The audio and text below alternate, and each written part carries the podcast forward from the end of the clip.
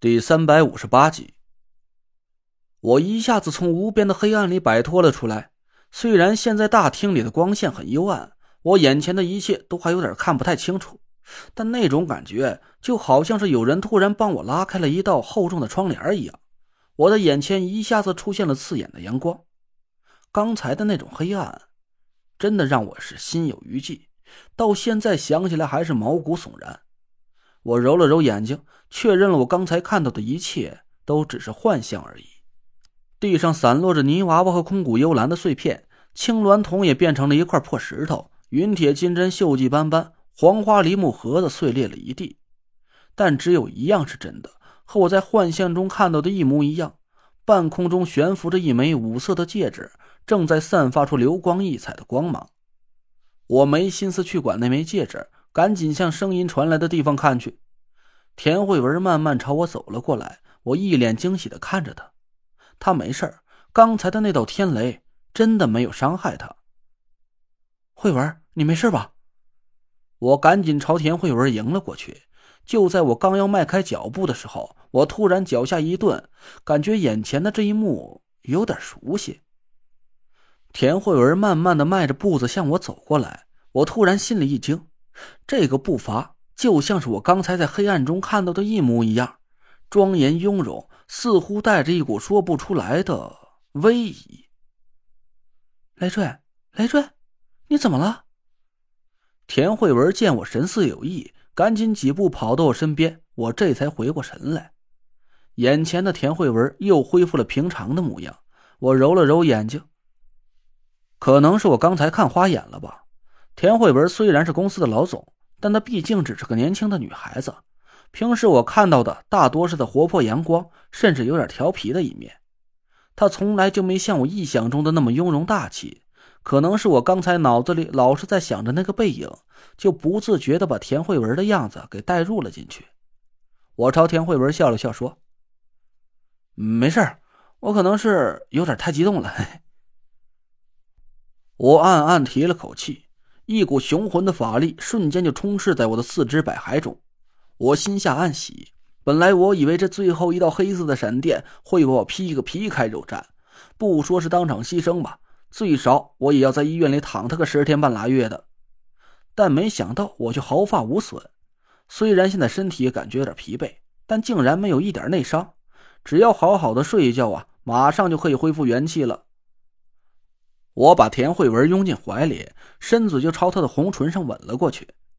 田慧文赶紧在我胸口上捶了一下，一把推开了我，低声说道：“你胡闹，好歹也分个场合呀，这么多人看着呢，你不害臊啊？”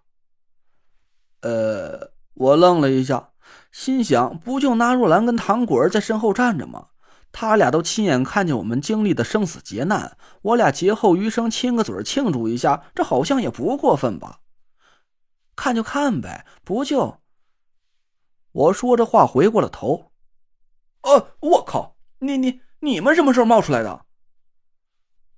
我差点被惊掉了下巴。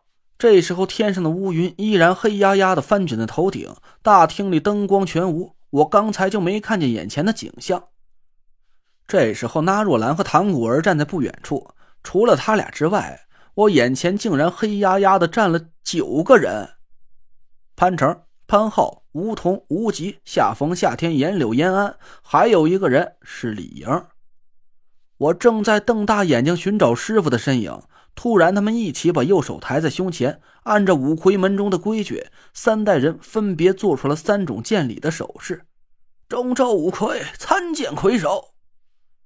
我一脸懵逼的看着他们，这些人是在演戏吗？我也不知道我现在算不算彻底解开了中州五魁的天命诅咒。就算是解开了吧，那我还没过我师傅这最后一关呢。可他们却在这个时候喊出了“魁首”两个字，这幸福是不是来的有点太突然了？呃，不是，我师傅呢？他在哪儿呢？我伸着脑袋到处看，但找了一圈也没发现师傅的身影。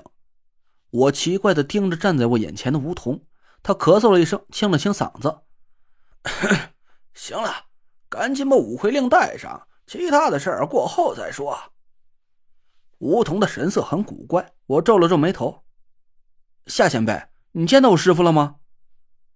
夏风低着头咕噜了几句。见是不见，不见即见。他从来处来到去处去，你找不到他的。我叹了口气，我也是糊涂了。今天是七月十五，阴历单日。夏风的脑子不灵光，我跟他能问出个什么结果来呀？我刚要再问其他人师傅的下落，田慧文从半空里一把抓过那枚五色的五魁令，给我戴到了左手的大拇指上。轰隆隆隆轰！天上的乌云瞬间就雷声四起，几道耀眼的闪电亮起，我一下就感觉到一股铺天盖地的阴气从东北方位是疯狂涌来。一阵阴冷的晚风平地卷起，我硬生生的打了个激灵。不对啊，这才刚到亥时，怎么鬼门就开了？整整提前了一个时辰。我吃惊的瞪大了眼睛，简直不敢相信我看到的场景。虽然每年开鬼门的时间都稍有不同，有时候会遇到闰月，有时候会遇到闰日，但子时开鬼门却是亘古不变的铁律。从来没有像今天这么奇怪，整整偏差了一个时辰。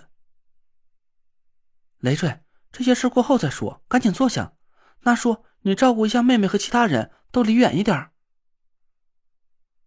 那若兰罕见的正色答应了一声，赶紧招呼大家都离远了一些，站在大厅的角落里。田慧文一把扯住我，就盘腿坐在了阴阳八卦里。他坐在了黑色的阴极，把我按在了白色的阳极里坐下。这这是要干嘛？哎呦！我话还没说完，突然乌云中一道五色夹杂的雷电闪过，一声骇人的霹雳正正的在我们头顶上猛地炸响。我被吓得大叫了起来，刚想把田慧文护在我身后，就在这个时候，一道阴寒无比的气息猛地渗入我的胸口，我猝不及防打了个哆嗦。这时候，我突然发现我的身体好像有点不太对劲呢。在我和田慧文成为了真正的夫妻之后，我们俩阴阳交融，水火互济。我丹田里也发生了神奇的变化，原来的一只火红色的凤鸟变成了一金一白的凤凰双鸟。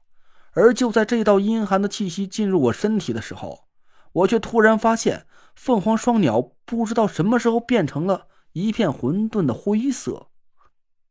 寒气从我胸口的凤佩迅速向丹田的方向涌了过去。